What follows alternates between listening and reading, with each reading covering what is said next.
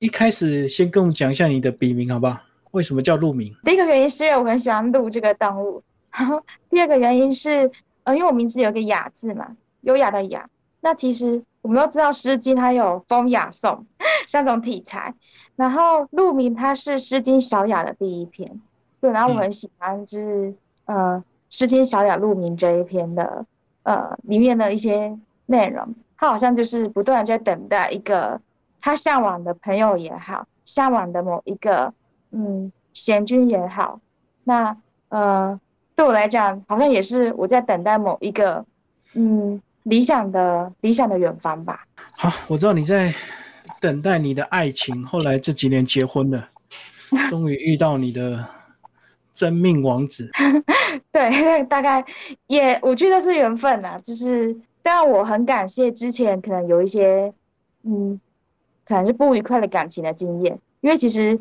我们都知道，但如果因为我是写诗的，大家都喜欢看，就是把自己的不开心的、悲伤的事情，然后写下来，那它会有一种疗愈的作用。可是如果你是没有经历过一些真正的失恋或是受伤过的话，很难把这些东西写得好。所以它其实是变成我一个养分吧。所以创作者特别的敏感。我觉得我是一个呃特别容易难过的人。因为我其实有听过，就是每一个人他的感他的快乐的幅度是不一样的。有些他他每个人快乐的程度就跟空调一样，有些人他可能悲伤的时候是六十分，快乐可以到九十分。可是我觉得我天生就是那一种，快乐的时候可能是六十分，悲伤的时候可以到十分的那种人。那我原本是非常的不平衡，就是为什么我很难想象为什么别人可以那么轻易的那就那么快乐，可以那么的嗨。可是我是没办法的，就是我的情绪常常是处于这样一个比较平淡偏忧伤的状态。一开始会嗯痛苦吧，但是其实我觉得后来过了那么多年，其实我已经慢慢可以跟自己有点淡淡的忧伤这样的情绪和平的共处。那现在我的看法会比较像是它是我的一个特质，也是因为他我的诗会有某一种。亮点存在，所以你很容易把悲伤放大，就对。可能对一般人来讲会觉得，哎，我们怎么就把那么小的事情，为什么要把它看那么严重？像林黛玉一样，是不是？对，我觉得林黛玉是一个极端值啊。那么极端的人，可能可能在现在社会很难存活。对，那我觉得我现在应该，嗯，是一个稍微懂得怎么跟自己和解、比较有自信的林黛玉。好，那我们还是从你这个以前学习的过程开始讲。你从什么时候开始知道你喜欢国文？我觉得很奇妙。其实我国小的时候就喜欢国文，其实不是喜欢国文这个科目，不是喜欢看书。那喜欢看书也不是真的觉得我很喜欢，就是阅读这件事情。那时候其实是没有这个概念的。只是我觉得我是一个比较孤僻的人。嗯。对我，我不太会主动跟其他孩子玩在一起，然后比较安静。然后一个安静跟孤僻的人，他适合做什么？他非常适合阅读。所以我阅读的习惯其实是有一部分是因为我的个性所影响。你以前都读什么？国小其实乱读哎，就是我们那时候在安亲班嘛，就是有书的话就会拿来看。那看的比较多的可能是。呃，我喜欢看温暖，然后可能曾经茫然，然后后来，呃，找到找到希望，找到天命的故事。我最喜欢的应该是《牧羊少年人奇幻之旅》，就大概是我国中的时候看的。这类的题材跟你家庭成长背景有关系吗？哦，我爸妈都是公务员啊，就是都蛮稳定的。嗯，他们其实也非常希望我就是一个，呃，可以过一个非常稳定的人生。所以我才会当老师啊。那就我觉得一方面有受到我爸妈的影响，那一方面我好像也不甘于只是这样子。虽然我喜欢教书，我也喜欢我的学生，但是我会觉得，呃，我的生命当中好像少了什么。其实我从高中毕业之后就没有再写作了，就是很少，就是很认真读书啊，然后去做其他，呃，去参加其他活动、其他社团，一直到我已经考上老师。嗯，考考上正式老师，然后也结婚了，然后好像觉得人生好像蛮圆满的，不需要，好不需要担心什么的时候，反而有一点空虚，就我觉得我好像有一个我真正热爱的东西一直被搁着，一直没有被嗯被发现、被找回来。所以当你人生都圆满之后，你才开始来创作，就对，等于是这两年的事情而已啊。对，但高中是有高中就有写的啦，就是是重新把那种感觉很想要把它找回来。其实现在回去看高中的作品，会觉得讲白点，就是很像林黛玉啊，就是多愁善感。当然讲的几乎都是可能是觉得没有人等我的那种苦闷，少年怀忧就是苦闷，然后不得志。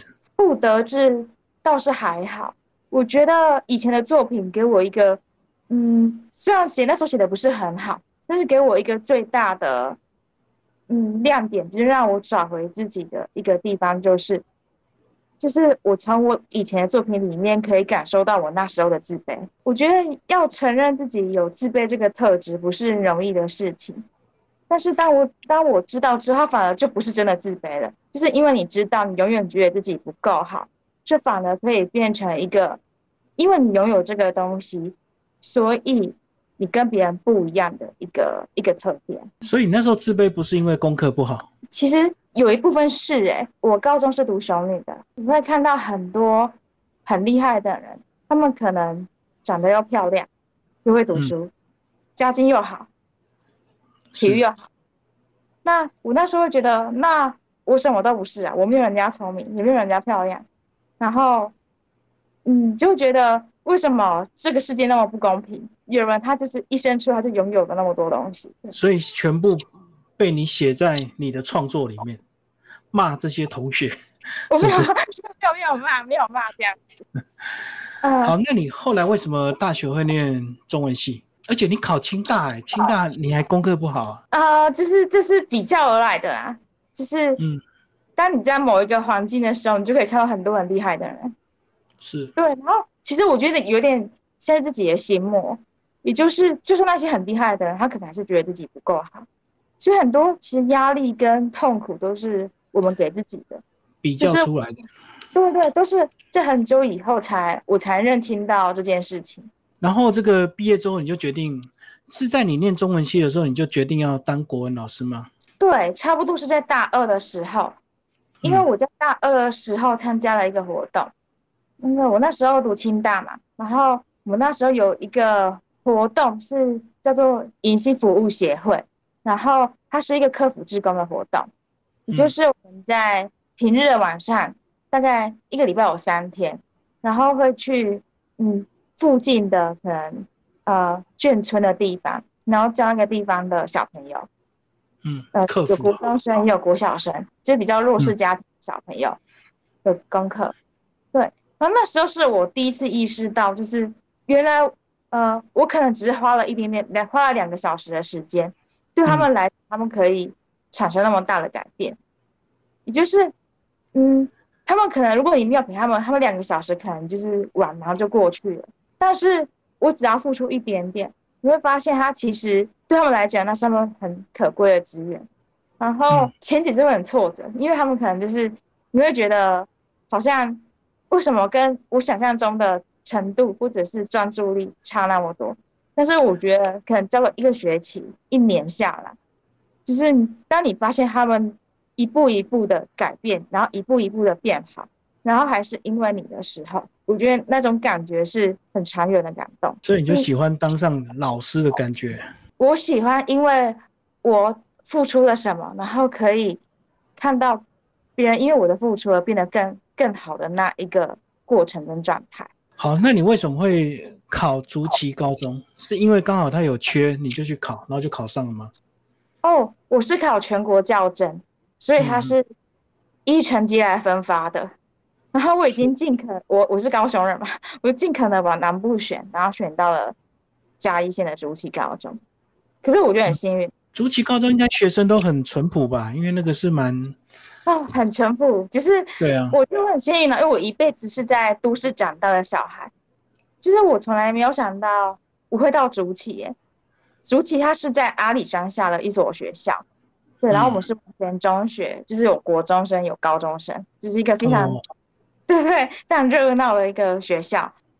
那我记得我过去的时候，一开始还是有抱怨啊，就是骑车骑到快迷路，然后因为附近就也没有什么路牌，然后我记得我然后我学生说，就是我从来没有想到我我有一天会来到就是全部都是椰子树的地方教书，是，然后学生就告诉我说，老师那是槟榔树，不好意思，果然是都市来的。几年那个教书到现在？呃，我之前有在私校待过两年。是，那现在在竹崎是第二年，所以我总共教书是第四年了。在竹崎应该比较快乐一点吧？哈，在私校应该老师压力比较大一点哦。对，我觉得快乐很多，快乐很多。嗯，就是竹崎这个地方的孩子，他们给我的，给呃给我的很多感动是来自于，就是他们让我找到以前我失去或是我没有的某一些东西。嗯，对。就是像是非常天真跟很淳朴的心，这个是我可能在求学的阶段里面不断被压抑或隐藏的东西。然后因为他们，我发现我可能以前也有这个东西，然后好像把某一个我曾经失落或是刻意忽略的东西把它找回来。你在竹崎高中有没有看到类似像你当年的那个小女孩一样，有点郁闷，有点忧郁，有点挫折，然后人生有点彷徨？有哎，或者是在很多的。状态之下，譬如说像有一个女生，她失恋了，他觉得是世界末日，他觉得一定是他自己不够好，他做错了什么，他才会不被爱。这个状态我自己也有，然后我可能一直都没有看开，一直有一直有伤痛，一直到当我的学生他跟我分享这个东西的时候，当我在安慰他的过程当中，我发现我好像也是在安慰当初的自己。在这个过程里面，我觉得不只是。不只是他跟他自己和解了，还是我跟我过去的自己和解。所以我觉得我很幸运，就是我觉得是老天爷的安排，就是呃，我从来不知道，原来我安慰别人这件事情，其实是在救赎我自己。然后有挖掘出一些未来的才女吗？能够进行一些中文创作的学生？我觉得主体的孩子都蛮适合创作的，就是。他们其实都蛮有创意的，而且有某一些特质是还没有被框架跟就是局限的。对，嗯嗯。那其实我觉得每一个孩子他一开始都是诗人，嗯。因为像一个孩子，他可能很单纯的时候，他可能呃喝一碗热汤，他会跟你说：“哎，不行，这个汤匙会烫烫。”可是汤匙不会。这句话其实很有诗意，就我们以前原本都是非常。呃，有自己想法，然后想说什么就说什么，嗯，个性，可是久了就这个东西就被遗忘了。那我觉得竹崎的孩子，因为在想想他们可能呃接受到的压力，而且跟或是一些社会的呃那种竞争的氛围比较少，所以我就没有保就是这样的纯真跟敢勇于表达自己的。的状态是比成那个都市的孩子还要来的强烈的。好，那我知道你自己个人呢，也有因为当了老师，也有去学习一些教学法，对不对？嗯，对。包括跟蔡启华老师，你有一些学习。启华老师主要是跟他学，呃，写就是教孩子写作这件事情。不只是启华老师的，还有就是启华老师的朋友，就是严中正老师。那严中正老师他是教心师的，然后我印象很深。其实我一开始会进行创作。其实是因为严中正老师开了一门课，就是那门课我记得很清楚，他是把新诗教学融入桌游，对我就觉得好有趣哦，就是我学就从桌游然后来教学生新诗，所以我原本参加中正老师这门课的用意只是就是我可以就是呃更懂得怎么教学生创作，结果我发现哎不对，就是我去参加之后是我自己爱上写作这件事情。是我自己觉得，哎，我自己好想要继续写哦，所以它其实不是一个让我认真成为老师的 结果，它变成是我不务正业的开始。所以我开始觉得不行，我自己要写。等于是你有激发自己过去写作的一些欲望，就对，再把它激发起来。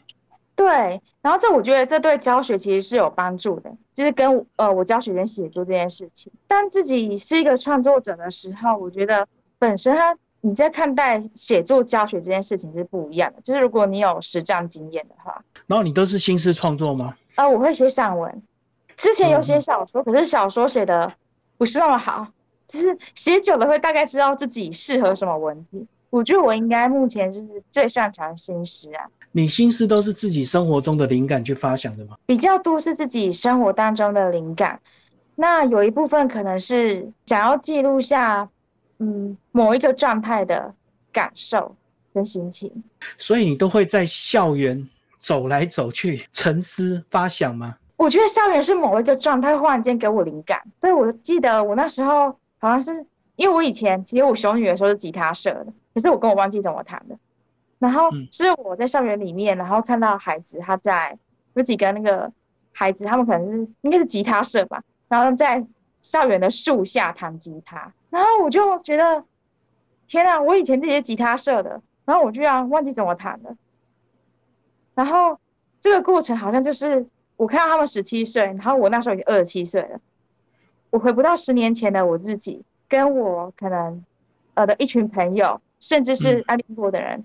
一起一起弹吉他的那个情况，所以那时候我我记得，呃，我马上冒出来灵感，就是我的十七岁他现在的我，就像木吉他回不了森林。然后就是从这个发想，我就想到，对我回我回不到我学生那个年纪，然后同时，呃，我也忘记怎么弹吉他了，好像有些东西在不断的逝去。可至少又。新增了很多生活、生命中的一个这个记忆呀，包括变成老师这一段。对，而且其实有一部分是可能我忘记了某一些心情，然后是因为我的孩子才想起来的。嗯，那我就想要把哦，我已经遗忘了那张那时候的感觉，可能有点哀伤，然后在青春期的有一点茫然的那个口吻跟语气，我很想要把它记录下来。我很想要记得曾经在我生命当中某一刻。影响到我的痛点跟刺点，对。然后因为我的学生，我不断不断的在把他们找回来。然后我其实我觉得这对我来讲是很大的惊喜，也就是刚好我现在也比较会写诗了，我已经掌握了这样的记写作技，我有能力把这把以前的那个状态重新把它记录下来。那对我来讲，我得到的感觉是一种释怀，因为我写下来了，好像一部分是。呃，我跟我以前的伤痛和解了。那我觉得每次写完我真正呃在意的作品的时候，我获得的感觉是平静，就完成了一些事情就对了。好，那当你真的变成一个老师，你看到这么多青春的小孩，他们在不管是挥洒或者是浪费他们的青春，你会不会有急迫的想要跟他们讲一些什么事情？比如说好好读书啦，或者是真的你要赶快找到你人生的一个方向？有一种。身份冲突的感觉。身为一个老师，我应该要教他们读书。对啊，对。但是如果身为一个大姐姐的话，我也希望他们尽量去体验人生，尽量去玩。也不是，也不只是玩。如果比较像是找到自己，呃，真正热爱，然后可以专注一辈子的事情。对，你又想当姐姐，又想当老师，就角色有点冲突。对，这就变成有时候可能要把原则先定好吧，就是可能他只要读书，作业都有交，然后书不要读得太夸张。他们将要去做什么？他他们要去谈恋爱，要去打工，然后唱歌，要去玩，要去旅行。我就觉得，我就觉得没关系啊，都很棒，对不对？因为这个都是我们过去错过的，我们都没有好好珍惜青春，这样。对，有有有一部分是这样子啊。然后下一段呢，我们现在来看一下我们竹崎高中的街景。你们的校门口吗？哎，对对对，住在学校宿舍里面啊。啊，我没有住学校宿舍，学校宿舍只租给学生。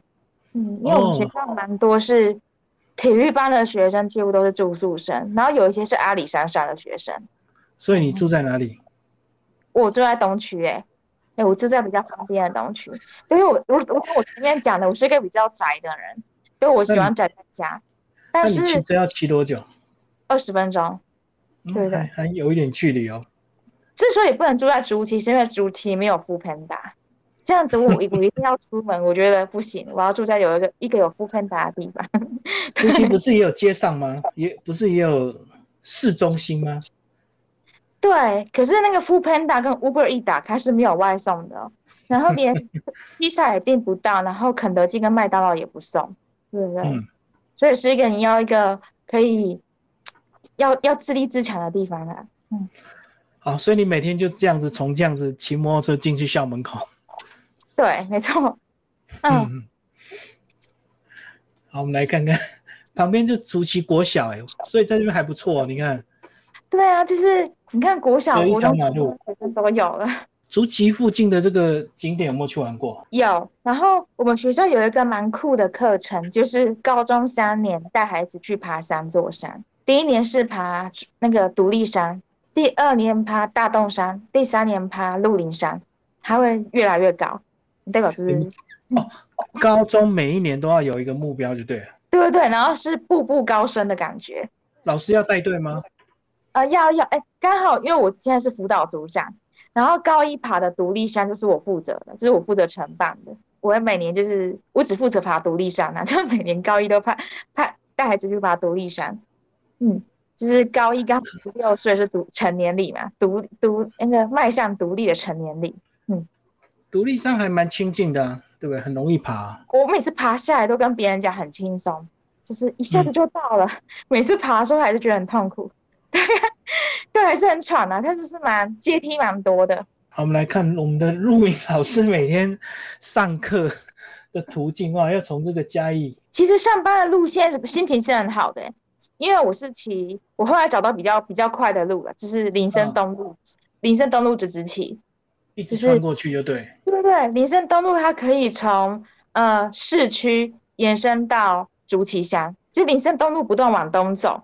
那它往东的方向，就是因为我是早上嘛，所以你就可以看到太阳，就是那个那个呃晨光，然后刚好阿里山也在前面，就整个感觉心情就特别好，就对。对对对对对，就是每天都是朝着山的方向。而且林森东路有一家香肠超级好吃，对不对？对，可是我不太吃香肠，所以我还没吃过。对，我知道很多人，然后很香啊，真的。对，非常有名，而且真的有时候去还要排队哦。林森东路的香肠跟大肠，你好像很熟哎。没有，因为那家我也常常去啊。我每次回嘉义，我就会顺便去买。那一斤好像现在又又涨价了，但是真的很好吃。哎，所以你看，从嘉义市到你的这个学校，还真的有点距离哎。骑骑车二十几分钟就到了，快的话十几分钟啦。就是如果我上班快迟到的话，我会骑快一点。好，但是你会想要再调回去你比较接近你家娘家的高雄吗？其实短期之内是还没有打算，就是短期啊，短期之内，嗯，所以你已经在那边自得其乐就对了。我觉得一切都蛮好的，然后因为我现在教的那个班，它是学思达专班，嗯，就是一个比较实验性的班，就是它是用一种比较创新的教学法，对，就是一般都是老师讲述嘛，然后我的课会比较多的机会是让学生可以上台分享的。这个是学校的政策吗？就是有一个实验班，就对。对对对，他就是容许建立了这个班，嗯，然后对，然后呃，当然如果没有这个班，我还是可以用这样的教法，就是学士达。但是，嗯，相对而言，就是你可能会有承担一些，譬如说学生不愿意，或是家长有意见，家长的压力啊，对对对，起码他成立这个班，代表学校很平稳。然后大家也知道这个班本来就是这样的运作，刚好有一个发挥的舞台。哦，那等于你可以好好的验证几年就对。对对对，嗯，然后我也蛮享受在阿里乡下的生活。而且你现在又这么喜欢创作，你真的生长在这样的环境，一定对创作会有帮助。对，我觉得我觉得真的很适合创作哎，而且我其实很多灵感都是在我上班或是下班的途中所想出来的。而且不止往阿里山，也可以往眉山，对不对？哇，都是很棒的地方。嗯哼嗯哼，那要特别去。嗯，如果眉山的话，嗯，眉眉山更上面一点。好，那因为你前两年结婚了嘛，那你怎么样把你的这个家庭跟你的工作做结合？你先生有跟你一起在嘉义吗？没有，他在高雄工作，所以我们平日都是分开的，各忙各的。假日夫妻，对，可是我每天都会，那每天都会讲 Line 的视讯，大概一个多。我今天占据他的时间，因为我们都那个十一二点才讲，嗯，都是一天忙完的，呃，才聊天。但是我觉得其实有好处哎，就是像这两年我自己住嘛，所以其实我这两年虽然才呃刚开始重新创作，但是创作量很大，然后也进步的蛮快的。其实有一部分是因为我一个人住，时间多了。对，一个人住回家没事做啊。现在有啊，现在现在养了两只猫，所以比较忙。哎，以前就是回家就没有人，然后我又我我又不喜欢出去，就只能写作或者或者看一些自己喜欢的书。对你好像那两只猫是认养，对不对？哎，对。为什么喜欢养猫？不会吵吗？不会叫？会啊。其实一开始没有想到那么多，一开始我只是觉得就一个人住，然后很希望回家，对，有个小生命。嗯，然后养了一只之后就觉得。然后我常常不在，我觉得它好孤单哦。我就这样养了一只，就两只现在常玩疯了。对，现在在外面，在睡觉。家里有没有装 WiFi？每天偷看他们？啊，没有哎，我没有装 WiFi 哎，没有偷看他们。你不会想要白天看你出门的时候，他们都在干嘛？会啊，都会想啊，就是都在都在脑海、脑海、脑海中想这样子。嗯嗯，装 WiFi 是不错啊，可是可能我上班就不太专心。对，其实现在蛮流行那种远端监看，尤其家里如果有小朋友的话，有些人就会喜欢装那种东西，随时掌握动态，对啊，还可以顺便防盗。嗯，对。其实养猫比较困扰的是，如果要装那个监视器或什么，可能要装在高一点的地方，不然猫很爬不到的地方。嗯嗯，它可能会把它弄坏。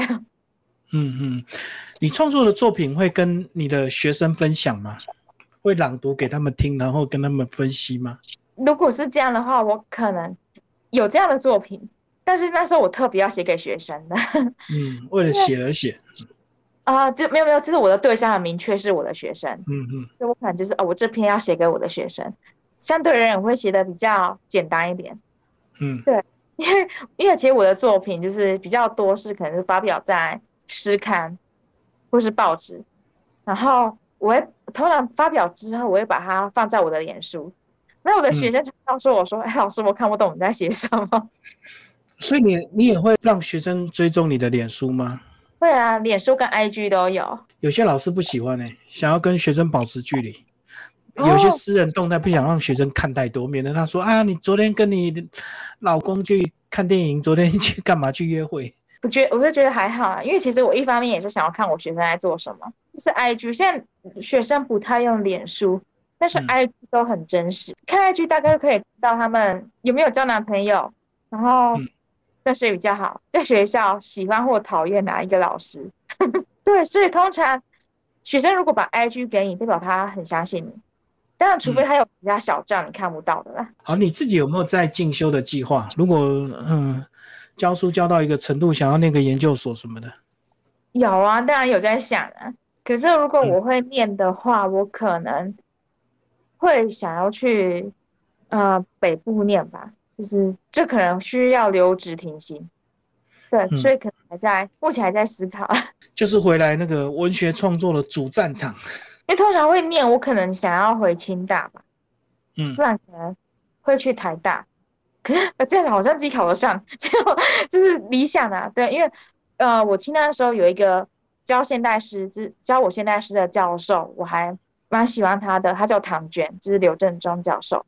就他现在跳槽到了台大，你讲跳槽，他到了台大，对不对？所以你想追随他的脚步就对。对对对，就是跟老师的一概念。今天谢谢我们蔡雅婷陆明老师跟我们聊他的国文创作人生。谢谢主持人。